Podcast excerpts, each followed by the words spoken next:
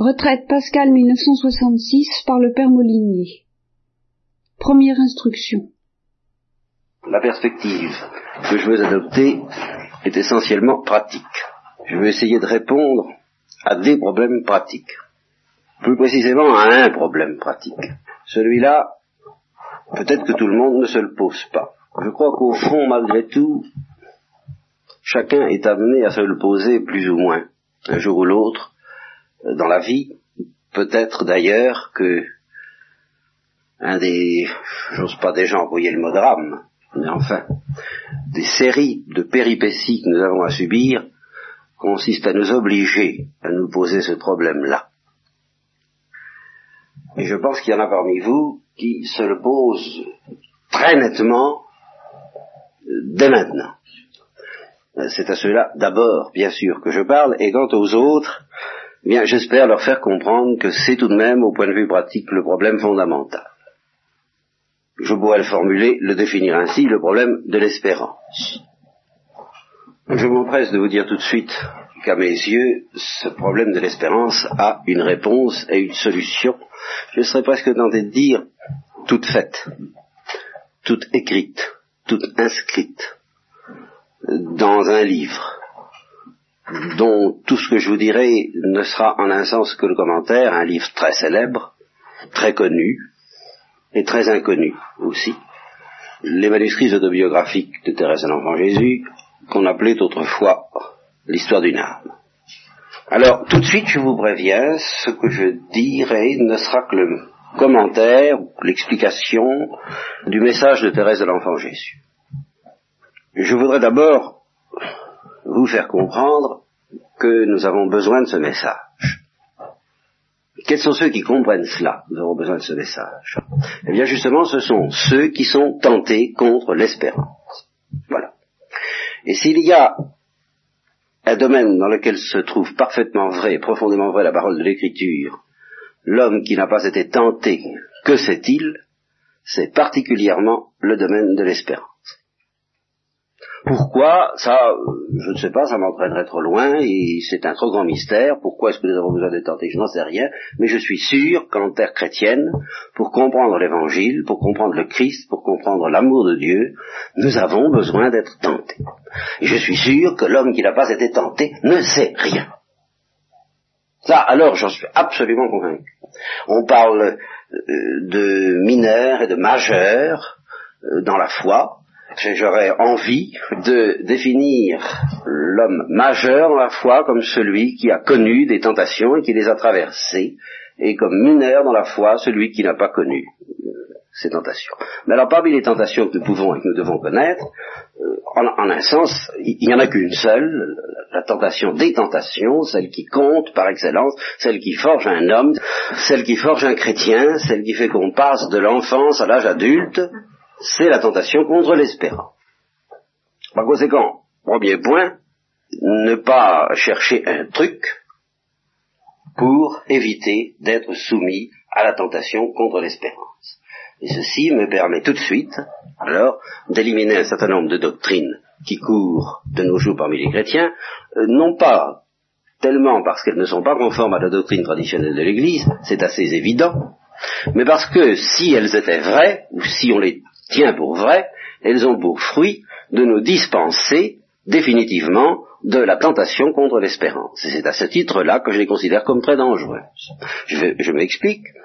Euh, toutes les doctrines qui vous disent par exemple qu'il n'y a pas d'enfer, ou qu'il n'y a personne dedans, ou que il y en a si peu que de toute façon il faut, il faut faire des efforts tellement héroïques, si j'ose dire, pour euh, aller en enfer. Il faut être une espèce d'ascète à l'enfer, comme selon le texte que je vous ai lu une fois euh, d'Arthur Machen, n'est-ce pas, sur le péché, dans lequel Arthur Machen explique que le péché est une chose aussi rare que la sainteté, le vrai péché.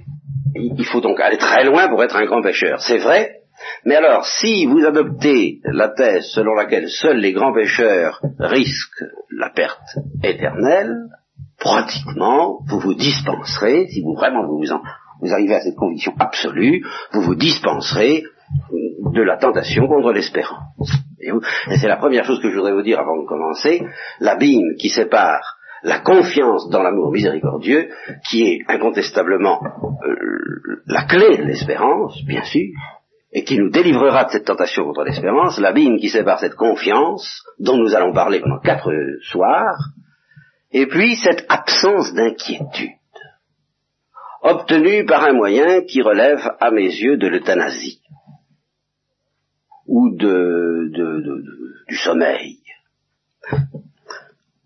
Au total, c'est bien vers la confiance en Dieu, parce que Dieu nous aime, que je vais chercher à vous orienter. Mais, une fois ceci admis, cette confiance en Dieu, c'est celle qui va stimuler toute une vie, disons, d'effort analogue à celui qui doit essayer de passer un examen, analogue, dira Saint Paul, à celui qui court pour remporter le prix.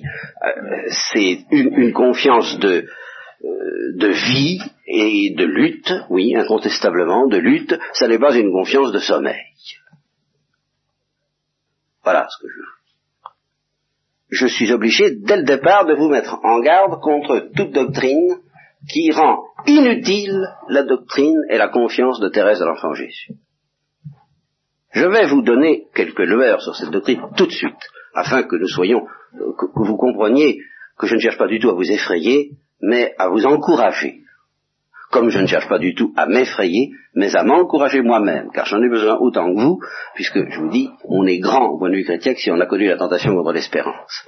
Je vais donc vous lire quelques textes qui vont vous mettre immédiatement dans, si je puis dire, dans le bain de l'ambiance de Thérèse de l'Enfant Jésus. Mais, je vous mets en garde tout de suite contre une certaine manière euh, d'envisager les choses qui rend ces textes absolument inutiles.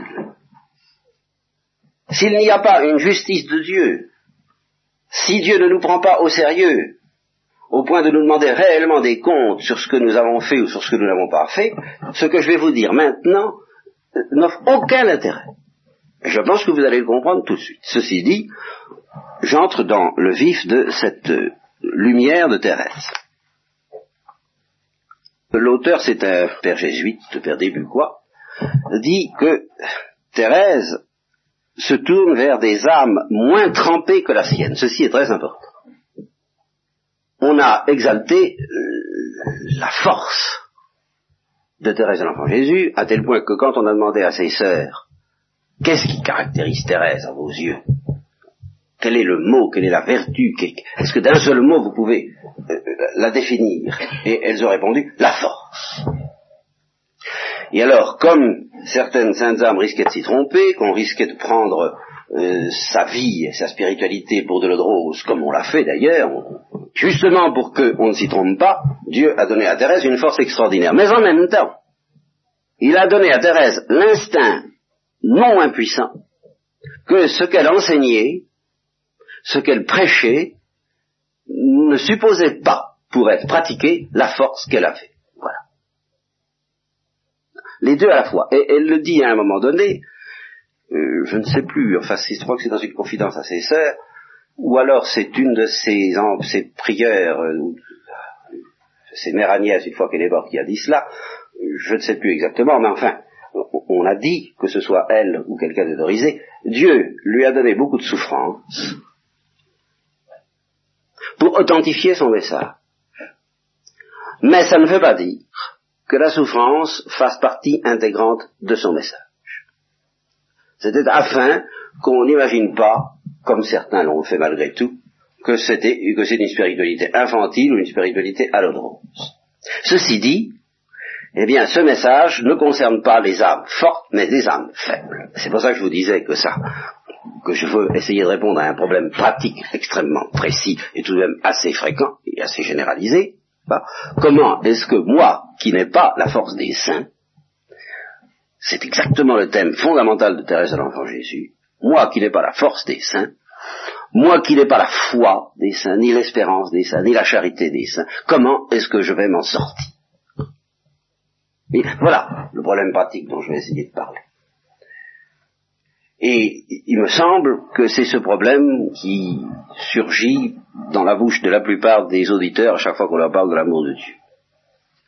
Si on leur montre un peu quelques-unes des splendeurs de cet amour de Dieu, euh, le, réflexe combien de fois je l'ai connu, n'est-ce pas, euh, ou entendu exprimer, oui, bien sûr, mais il faudrait donner tout.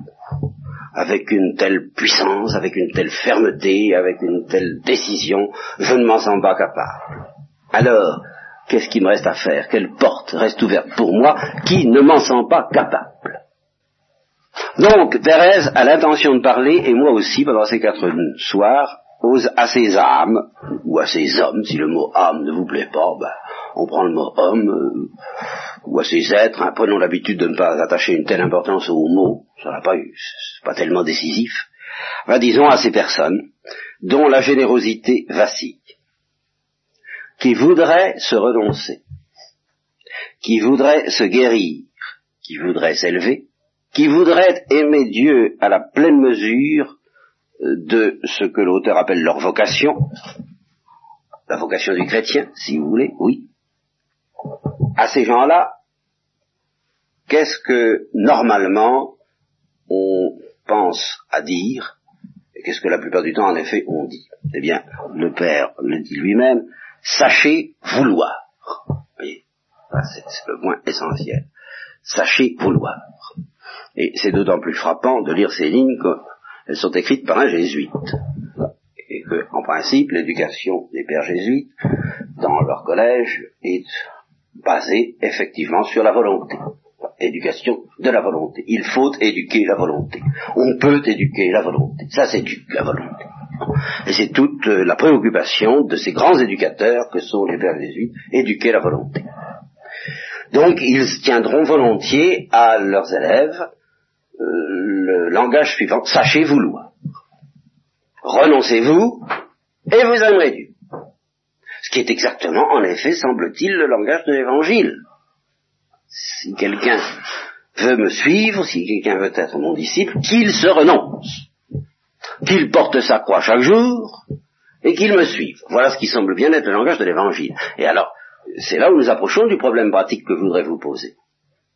Parce qu'il semble que ce soit rigoureusement synonyme de ceci, on vous dit, bah oui, mais moi j'ai pas la force. Eh bien, sachez vouloir. J'ai rien d'autre à vous dire, c'est ce que Cassien vous dira, c'est ce que euh, Pellage aussi en particulier euh, vous dira, enfin un certain nombre de messieurs qui ont joué un rôle dans l'Église. Sachez vouloir, vous savez pas, vous, et puis, et puis c'est apprendre ou à laisser vous n'arrivez pas, vous n'acceptez pas de vous renoncer, vous n'avez pas la volonté suffisante pour vous renoncer, eh bien vous ne serez pas le disciple de Jésus-Christ, vous ne connaîtrez pas l'amour de Dieu, et puis c'est comme ça. Voilà. Je pense que c'est un certain, c'est un des aspects du langage de l'évangile. Et que toute doctrine qui vise à évacuer cette vérité, car ça reste vrai, je ne vais pas toucher à ça. Je ne vais pas vous dire le contraire. Thérèse non plus. C'est ça qui est très important. Elle ne va pas dire le contraire. Et toute doctrine qui essaie de dire le contraire trahit l'évangile. Seuls connaissent l'amour du Christ ceux qui se renoncent. Ils connaissent l'amour du Christ dans la mesure exacte où ils se renoncent. C'est, je dirais, mathématique. Il n'y a rien à faire. Et tous les saints et les docteurs de l'Église ont exprimé ça sous toutes sortes de formes, euh, d'images variées. Euh, nous sommes comme une espèce de Imaginez un verre, un verre, eh bien, s'il est rempli de l'amour de soi, ben, il ne peut pas être rempli de l'amour de Dieu. S'il est rempli de l'amour de Dieu, il ne peut pas être rempli de l'amour de soi. Et c'est toute la dialectique de Saint Augustin, il y a deux solutions dans la vie, il y a deux chemins, s'aimer jusqu'au mépris de Dieu, ou aimer Dieu jusqu'au mépris de soi-même. Et si euh, n'apprenez pas à vouloir sacrifier votre bien propre, votre engraissement, si j'ose dire, à la croissance de Dieu en vous, eh bien Dieu ne grandira pas, puis c'est tout. Et ce qui est au bout d'une telle attitude, d'après l'Évangile, d'après Grignon de Montfort, d'après tous les saints Jean de la Croix, d'après tous les pères de l'Église, c'est un très gros danger d'aller en enfer, disons. Large est le chemin qui mène à la perdition, étroit est le chemin qui mène au salut. Voilà. Et si on veut entendre le message de Thérèse, il ne faut pas tricher avec ça parce que partir du moment où vous trichez avec ça, vous n'avez plus besoin du message de Thérèse. C'est simple. Le message de Thérèse s'adresse très précisément à celui à qui on dit ces choses-là, à qui on dit sachez vouloir, à qui je peux pas. Vous voyez, voilà la situation. Il dit je peux pas, j'y arrive pas. Je peux pas y arriver. Il paraît qu'il faut se renoncer, je peux pas y arriver. Alors si à celui-là vous dites bon ben on va peut-être s'arranger autrement, plus besoin du message de Thérèse. Si par ailleurs vous avez affaire à quelqu'un qui dit, eh bien, a qu'à repousser les manches et puis y arriver, il n'a pas besoin non plus du message de Thérèse. Le message de Thérèse, qui est un des aspects, qui est l'aspect le plus profond du message de l'Évangile, mais le message de Thérèse s'adresse très précisément à celui qui reconnaît qu'il faudrait se renoncer, mais qui ne peut pas. Voilà le problème pratique, euh, c'est net, hein, auquel je voudrais essayer de répondre pendant ces, quatre jours. Ou qui dit, ben je peux pas, je peux pas, j'y arrive pas. Je vois bien, je vois bien ce qu'il faudrait faire, mais j'y arrive pas. Réponse de Thérèse, résumée par le père jésuite en question. Eh bien, voyez, justement, elle ne renierait pas la première partie de son message, ou plutôt dans son message se trouve inclus à titre de première partie ce qu'on dit en général. C'est-à-dire, eh ben, faut essayer quand même. Ah, ça, il n'y a rien à faire, il faut essayer quand même. Et je reviendrai là-dessus parce que nous verrons l'abîme qui sépare ceux qui essaient et ceux qui n'essaient pas. Et non pas du tout ceux qui réussissent et ceux qui ne réussissent pas. Justement, toute la doctrine de Thérèse va dire la frontière n'est pas tracée entre ceux qui réussissent à se renoncer et ceux qui n'y réussissent pas. La frontière est tracée, et elle demeure grave, entre ceux qui essaient vraiment, sincèrement, de tout leur cœur, et ceux qui n'essaient pas. Sous prétexte que ça sert à rien, puisqu'ils n'y arrivent pas. C'est une première approximation que je vous donne là, n'est-ce pas? Nous aurons l'occasion de creuser et de, et de raffiner là-dessus, mais enfin voilà l'idée générale. Entre deux personnes dont la vie matériellement semble la même, il peut y avoir un abîme. Selon que l'une, malgré tout, comprend qu'il faut se renoncer et qu'il faudrait y arriver, et que l'amour de Dieu ne peut pas pénétrer dans un cœur qui ne sait pas renoncer, et qui accepte de comprendre cela, et qui souffre de ne pas y arriver, et puis celle qui s'arrange. Voilà. Qui mène la même vie, qui ne fait pas de plus grand péché, c'est pareil, à première vue c'est pareil, mais s'arrange pour être tranquille et pour ne pas connaître précisément cette tentation contre l'espérance que connaît nécessairement, vous comprenez, si vraiment quelqu'un accepte la vérité de cette doctrine pour trouver l'amour du Christ, il faut se renoncer, et puis qu'il dit ben j'y arrive pas, il va connaître une tentation contre l'espérance. Cette tentation contre l'espérance, c'est son salut. C'est ça que je vais essayer de vous expliquer. C'est par là qu'il sera sauvé. Car l'homme qui n'a pas été tenté, qu'est-ce qu'il sait? Parce que c'est par là qu'il va être acculé à crier au secours et à recevoir de Dieu une réponse magnifique. Voyez-vous? Mais s'il s'arrange pour ne pas la connaître, alors, évidemment, il risque de se détourner de cela même qui doit lui donner le salut et la sainteté. Et alors comment cette tentation contre l'espérance va-t-elle jouer pour l'amener au salut? Eh bien Thérèse le précise et c'est la suite de son message. Oui, soutenez votre effort. Vous y êtes, vous soutenez votre effort. Vous soutenez votre effort et vous n'arrivez à rien. Et puis plus vous continuez à faire des efforts, plus vous constatez que vous n'arrivez à rien. Conséquence, tentation contre l'espérance. Comment va s'éteindre, plutôt comment va s'apaiser cette tentation contre l'espérance? Il y a deux solutions. Cesser de faire des efforts, alors on ne souffre plus de la tentation contre l'espérance, on se convainc que c'est pas la peine, qu'il n'y a pas besoin de se renoncer pour trouver Dieu ni entrer au ciel, que Dieu ne demande pas des choses impossibles, que c'est pas si exigeant que ça, qu'il n'y a pas besoin de s'en faire. Alors évidemment, là, on est tranquille. Il y a une autre solution, et c'est celle qu'elle propose. Soutenez votre effort, mais insistez aussi sur ceci, faites-vous petit, humble, comme un enfant. Regardez le cœur de Dieu, ayez confiance en lui, espérez fermement de son amour la grâce de l'aimer, et par conséquent, espérez envers et contre tout la grâce de renoncer à tout ce qui n'est pas lui. Vous voyez bien que Thérèse ne dément pas cette équation aimer Dieu égale renoncer à ce qui n'est pas Dieu. Ça, on ne peut pas toucher à ça. Mais j'y arrive pas. Eh bien, soyez assez pauvres, assez petits et assez fous pour espérer qu'il va vous donner d'y arriver quand même. Et puis, c'est la seule manière de traverser la tentation qu'on voit l'espérance. Voilà. C'est la seule manière authentique. C'est pas de tourpeau, c'est du sport, c'est une gymnastique étrange, et gymnastique que Thérèse de l'Enfant Jésus elle-même a décrite à travers une image tout à fait saisissante dont elle s'est servie envers une novice qui précisément connaissait la tentation contre l'espérance. Et peut-être qu'elle connaissait cette tentation contre l'espérance, la novice, précisément parce que Thérèse était très exigeante, car elle était très exigeante. À tel point que les novices de temps en temps trouvaient qu'elle y allait un peu fort. Donc la novice, aiguillonnée par Thérèse peut-être, ou en tout cas aiguillonnée par le Carmel, ça peut, ça peut dans certains cas être suffisant, constater qu'elle n'arrivait pas à grand-chose et se décourager. Et Thérèse lui dit, vous me faites penser au petit enfant qui veut monter un escalier. Alors, je vous passe sur le style, n'est-ce pas, où il est question du petit pied, de la petite marche et de Bon, mais la substance de l'image, c'est ça. L'enfant lève son pied dans l'espoir de franchir quelques marches, et en réalité, il n'arrive même pas à franchir une marche. Si c'est très important. Thérèse accepte la situation totalement. L'enfant lève son pied, mais il n'arrive pas à franchir une marche. Nous, nous dirions, euh, il en franchit deux, il en franchit trois, et puis il attend de la grâce qu'elle l'aide à franchir les dix mille qui restent. Non, non, c'est beaucoup plus radical. Pas une. Mais il lève son pied. Et alors, voyez ce que, aux yeux d'un observateur euh, malveillant ou extérieur, cette attitude a d'absolument absurde ayant constaté, ayant expérimenté, non pas une fois, mais dix, vingt et cent, qu'il lève son pied, mais que, oh, qui, qui franchit pas la marche. La conclusion pratique d'un homme réaliste, qui, qui, vit dans les réalités de fer, c'est, eh ben, c'est pas la peine. Il n'y a plus qu'à s'occuper de faire de la marine marchande ou, tout ce qu'on voudra, mais, mais, mais pas d'essayer d'aimer Dieu, c'est, c'est pas la peine. Thérèse dit attention, si vous avez la foi, vous devez savoir qu'au moment où vous levez votre pied pour n'arriver à rien, même pas franchir la première marche, en haut de l'escalier, Dieu vous regarde et qu'il attend.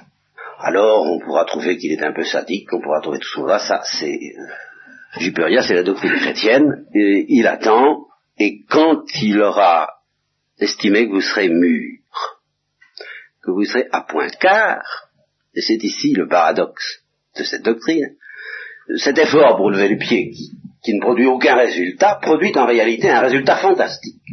Lequel? Eh bien, c'est de vous épuiser. D'épuiser vos prétentions. D'épuiser votre dureté. D'épuiser votre orgueil. Et alors, Dieu attend que, vous savez, comme quand on fait macérer, c'est-à-dire le mot macération, utilisé par les saints, n'est-ce pas Il attend que votre cœur, à force d'essayer en vain, soit devenu assez malléable pour qu'il puisse faire de vous ce qu'il veut. Et à ce moment-là, eh bien, à ce moment-là, il viendra vous chercher et vous transporter d'un seul coup en haut de l'escalier. Telles sont les paroles de Thérèse. Je, n'invente rien. Je fais qu'un petit commentaire, mais enfin, c'est sa doctrine exacte. Vous voyez que cette doctrine s'adresse très précisément à ceux qui sont tentés contre l'espérance. Qu'elle ne peut intéresser personne d'autre et qu'elle ne peut pas non plus intéresser ceux qui, étant tentés contre l'espérance, essaient d'une autre solution. Ah, ça, évidemment. Bah, cette solution-là, on peut la trouver insuffisante, désagréable, irritante, intolérable, insupportable, et chercher autre chose. Alors à ce moment-là, Thérèse n'a pas d'intérêt. Mais une fois reconnu qu'il n'y en a pas d'autre, alors la porte s'ouvre et on se dit, bon, eh bien, soit, je vais, je vais continuer. J'ai essayé de faire de mon mieux jusqu'à présent, de lutter contre telle ou telle tentation particulièrement lourde pour moi. À quoi est-ce que j'ai abouti? À rien, apparemment. Qu'est-ce qui me reste à faire? Qu'est-ce que je vais faire? Continuer. Il n'y a rigoureusement rien d'autre à faire que de continuer. Mais en essayant de croire et d'espérer que l'amour miséricordieux m'attend au bout de ses efforts inutiles et qu'un jour il viendra me chercher. Faites cela, dit Thérèse, et Dieu vous donnera la grâce de l'amour. Et à mesure que celui-ci grandira, l'amour, grandira en vous le détachement et l'esprit de sacrifice. Et, ceci est encore un point essentiel de sa doctrine, on n'arrive pas à l'amour par l'esprit de sacrifice, on arrive à l'esprit de sacrifice par l'amour. Et comment arrive-t-on à l'amour Par la confiance? Ça, c'est le fond de tout son enseignement. C'est la confiance, et la confiance seule, qui doit nous mener à l'amour. Souvent, j'ai dit ces choses devant vous, mais euh, j'éprouve le besoin de les répéter et de répéter certaines des illustrations que j'ai pu donner à cette doctrine quitte à avoir l'air de me répéter, euh, d'être un peu gâteux, si vous voulez, comme Saint Jean euh, avait l'air d'être un peu gâteux parce qu'il répétait tout le temps, mes petits-enfants, aimez-vous les uns les autres. Et à la fin, les disciples trouvaient que ça devenait un peu longué, son affaire. Hein je dis, tu répètes toujours la même chose. il a répondu, bien oui, je dis toujours la même chose parce que c'est le commandement du Seigneur et si on comprend bien, ça suffit, si on le comprend bien. Bien, ici, je répéterai avec Thérèse, tout le secret, c'est d'avoir confiance dans l'amour de Dieu. Premier exemple, première manifestation de ce que ça veut dire, un bienheureux basque, Michel Garagoitz. Alors, je m'excuse auprès de ceux qui ont entendu l'histoire, mais ça ne leur fera pas de mal de la réentendre. Il disait, je suppose que j'ai commis tous les péchés de la terre, tous ceux qu'évoque Thérèse de l'Enfant Jésus quand elle dit, ce n'est pas parce que je suis resté pur que j'ai cette confiance en Dieu, ce n'est pas parce que j'ai été préservé du péché mortel que je m'élève à Dieu par la confiance et l'amour. Ah, je le sens. Quand même, j'aurai sur la conscience tous les crimes qui peuvent se commettre. Je ne perdrai rien de ma confiance. J'irai, le cœur brisé de repentir, me jeter dans les bras de mon Sauveur, car je sais à quoi m'en tenir. Voilà le fond. Je sais à quoi m'en tenir sur son amour et sa miséricorde. Alors, le bienheureux Michel Garigoït illustre ça de la manière suivante. J'ai commis donc, en effet, tous les crimes qui peuvent se commettre, je suppose. J'ai un accident de voiture, par exemple. Je tombe dans un fossé. Je vais mourir dans quelques secondes. Il n'y a pas de prêtre à qui me confesser. Il me reste donc quelques instants pour me jeter dans la miséricorde de Dieu mon sort est enviable, enviable, enviable. Voilà. Voilà la vérité chrétienne. Autre manifestation de cette même vérité, eh bien, à force d'entendre radoter Thérèse dans Jésus là-dessus, justement, parce qu'elle répétait tout le temps la même chose, sur la confiance dans la miséricorde, la confiance de la miséricorde, la confiance de la miséricorde, de la miséricorde, alors ses sœurs, qui avaient été élevées dans un tout autre climat, plutôt janséniste, trouvaient que c'était trop facile. En conséquence, elle lui opposait la justice de Dieu. A commencer par sa prière, à qui elle confiait qu'elle avait l'espoir de devenir une sainte, et qui lui répondait, vous êtes une orgueilleuse. On n'a pas le droit d'espérer devenir une sainte, c'est de l'orgueil. Et quand elle parlait de la miséricorde, on lui répondait, et la justice? Qu'est-ce que vous faites de la justice? Vous la traitez à la légère, la justice. Vous en prenez à votre aise avec la justice. Vous ne comptez pas beaucoup avec la justice. La justice de Dieu qui est si exacte, sont les mots des auteurs du XVIIe siècle, impitoyable, qui relève le moindre défaillance, le moindre mouvement intérieur par lequel nous avons manqué de charité ou de pureté, tout ce que vous voudrez. Qu'est-ce que vous faites de la justice? Une fois de plus, que Thérèse répétait sa doctrine sur la confiance dans l'amour miséricordieux au point d'espérer même éviter le purgatoire, car ça allait jusque-là. Une sœur qui devait être particulièrement exaspéré par cette doctrine, lui a dit une fois de plus, et la justice, qu'est-ce que vous faites de la justice? Et alors Thérèse lui a répondu ceci, que j'ai souvent dit, mais je m'excuse de répéter moi aussi, une fois de plus, mais c'est un tel abîme. Elle lui a dit, ma sœur, vous voulez de la justice de Dieu, vous aurez de la justice de Dieu. On a de Dieu exactement ce qu'on attend. Tout le reste de sa doctrine pouvait se compléter par la phrase que je me permets d'ajouter. Moi, je veux sa miséricorde, j'aurai sa miséricorde. Et alors c'est ainsi que se trouve posé, si vous voulez, tout le problème pratique que je voudrais essayer de résoudre avec vous pendant cette retraite. Comment faire pour choisir la miséricorde? Voilà. À quel prix pouvons-nous être assurés, pouvons-nous avoir une confiance sans limite, sans réserve, que nous tomberons dans les bras de la miséricorde, et non pas sous le bras de la justice? Eh bien, la première condition pour cela, j'enchaîne tout de suite, n'est-ce pas?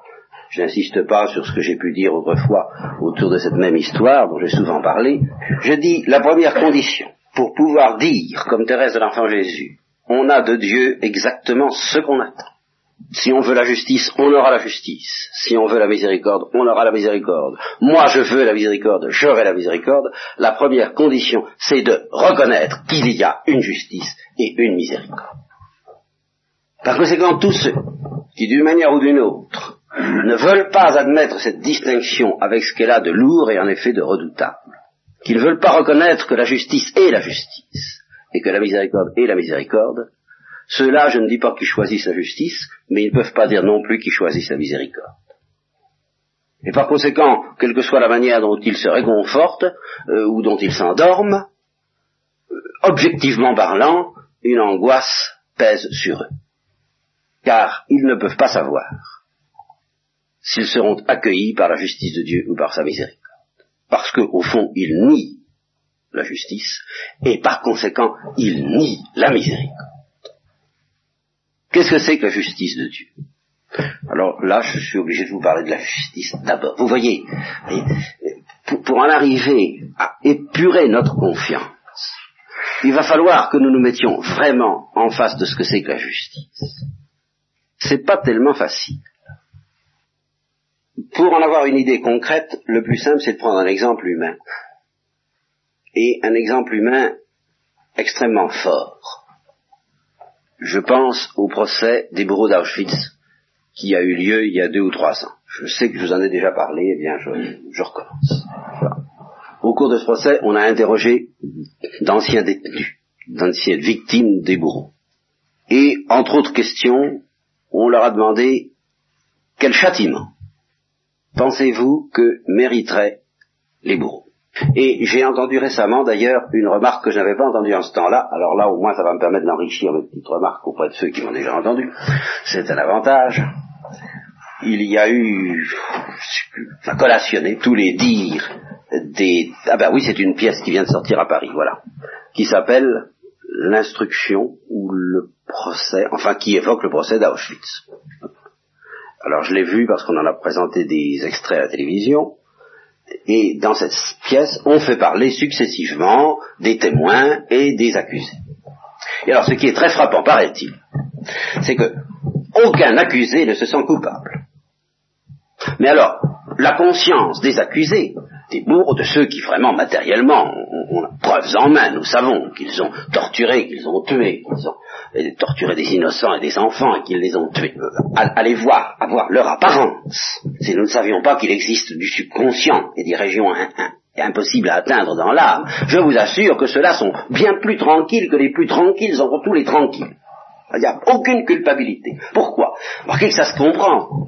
Il y a dû y avoir un travail inconscient formidable. Ils ne peuvent pas laisser passer la plus petite goutte de morale authentique dans leur cœur. Sinon, ben sinon il se passerait ce qu'a dit justement une des détenues que je vais vous dire tout à l'heure, ils seraient obligés de comprendre ce qu'ils ont fait, ce serait l'enfer. Ils éliminent toute moralité, ils ne s'estiment coupables de rien, ils n'ont aucun sentiment apparent dans la zone consciente, volontaire, libre et manifestée de leur comportement, aucun soupçon de sentiment de culpabilité. Au contraire, dit le même auteur, car c'est l'auteur de cette pièce, a compulsé toutes les archives du procès, tous les témoins qui sont d'anciennes victimes se sentent coupables.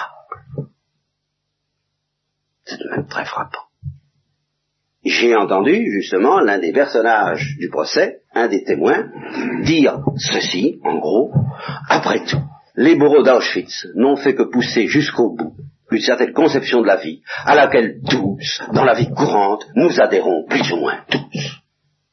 Ces tortures qu'ils ont subies, on dirait que ça a affiné en eux un sentiment de culpabilité qui parfois, peut-être, peut prendre des dimensions pathologiques. Mais enfin, c'est tout de même frappant et d'ailleurs, ça pourrait donner lieu à un plaidoyer dans le sens strictement inverse de ce que je vous dis, à savoir que la morale ne signifie rien, puisque les bourreaux se considèrent comme non coupables, et que les victimes se considèrent comme coupables, vous voyez bien, il n'y a qu'à être euh, à l'oppresseur une brute, et ainsi on aura non seulement la force pour soi, mais le bon droit, et c'est celui qui sera martyrisé qui aura le sentiment d'être coupable, parce qu'il y aura quelques péchés originels mystérieux qui pèsera sur lui, à savoir celui de ne pas être fort, de ne pas être de la race des vainqueurs. Évidemment, on pourrait dire tout ça. Ça m'inquiète pas du tout. Hein. Je, ne veux pas m'attarder dans cette discussion, mais ça m'inquiète pas du tout. Moi, ce que je dis en chrétien, c'est que, au contraire, précisément le fait d'avoir été révolté par l'injustice, poussé jusqu'au plus extrême degré de la cruauté, a normalement affiné, peut-être avec des excès un peu pathologiques dans certains cas, mais c'est pas ça le fond de ce qui est arrivé à ces hommes-là.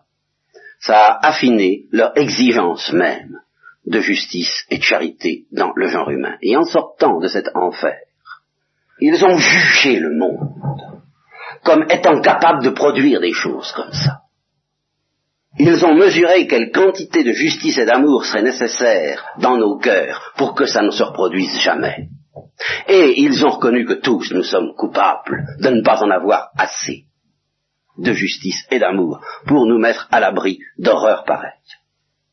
Il faut dire que la plupart des témoins étaient des Allemands et qu'ils se sont sentis solidairement coupables parce que je crois que c'est un fait historique qui travaille en effet beaucoup la conscience des Allemands.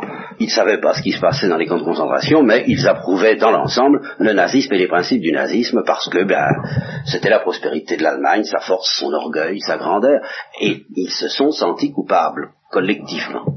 Je passe sur ce détail. Nous tournons déjà autour de la notion de justice. Et vous voyez que la notion de justice est quelque chose de terrible. Ce n'est pas une, une aimable euh, disposition d'esprit.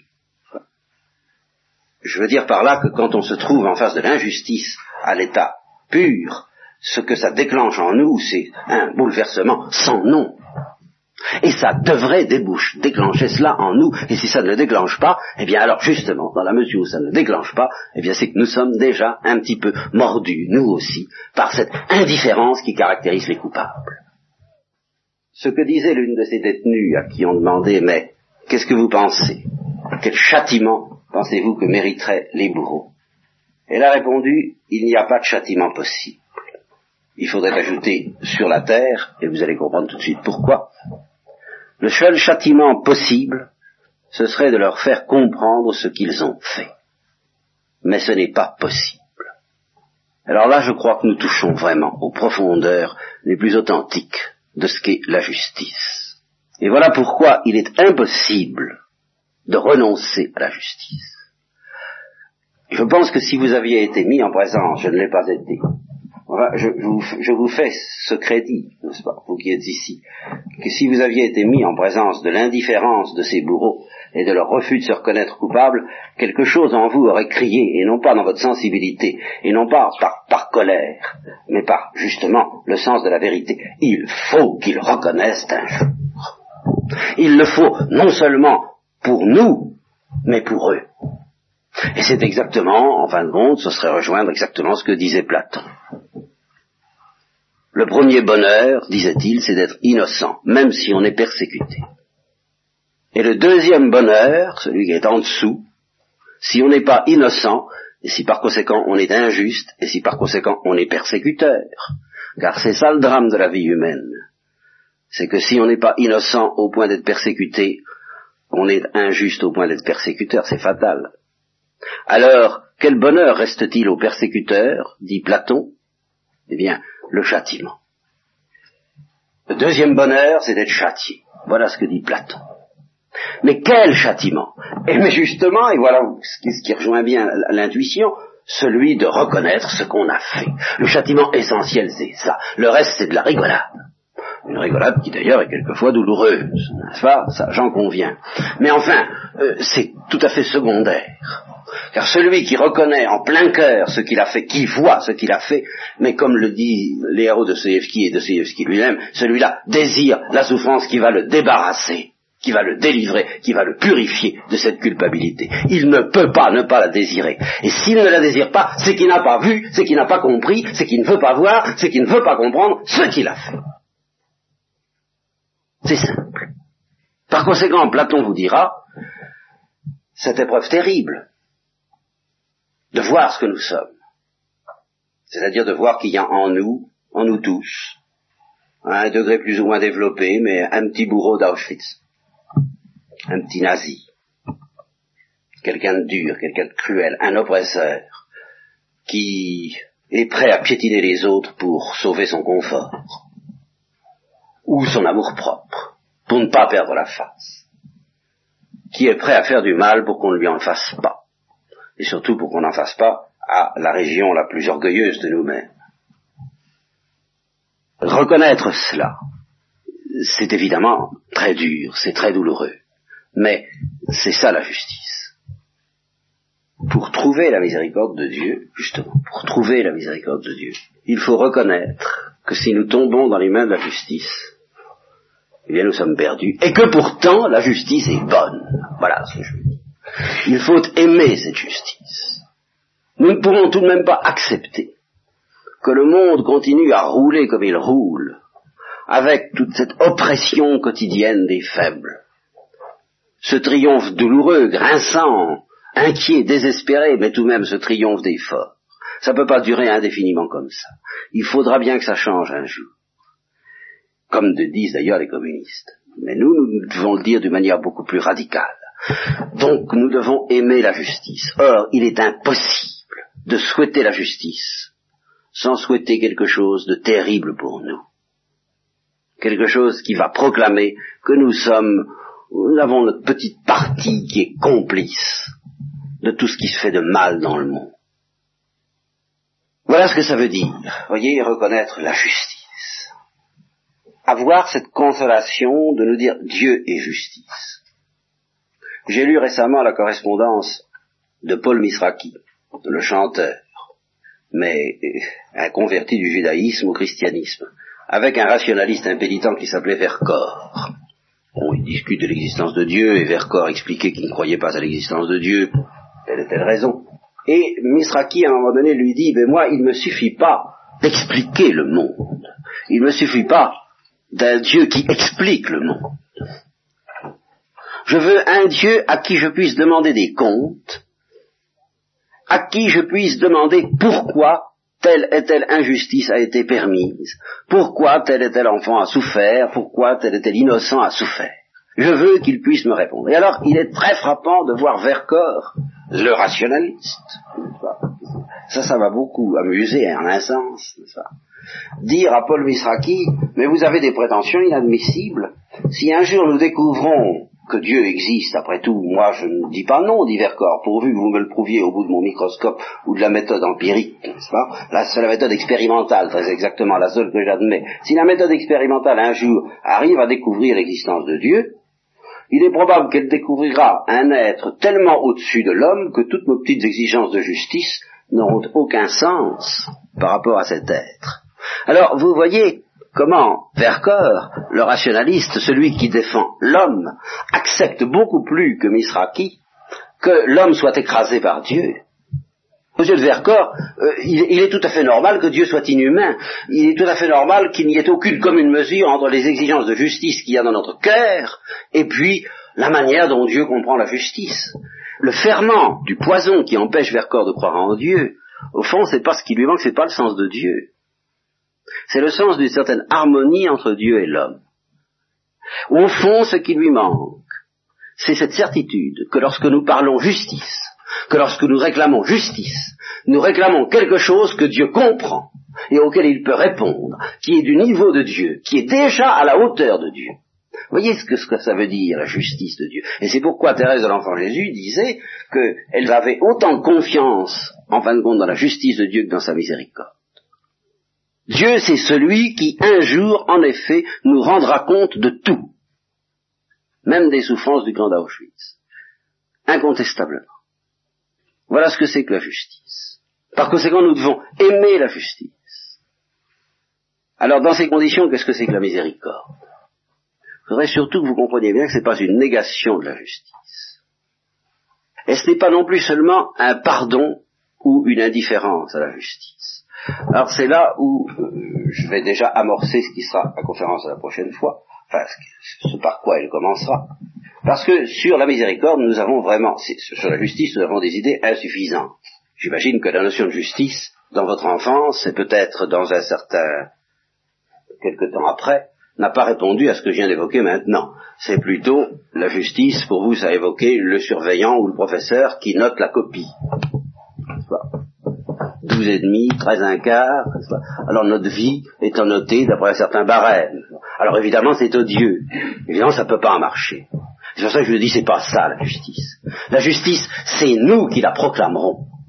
C'est justement cela qui sera le jugement. C'est que Dieu nous obligera et qu'il obligera les accusés d'Auschwitz.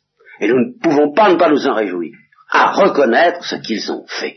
À le voir, à être en face. C'est tout.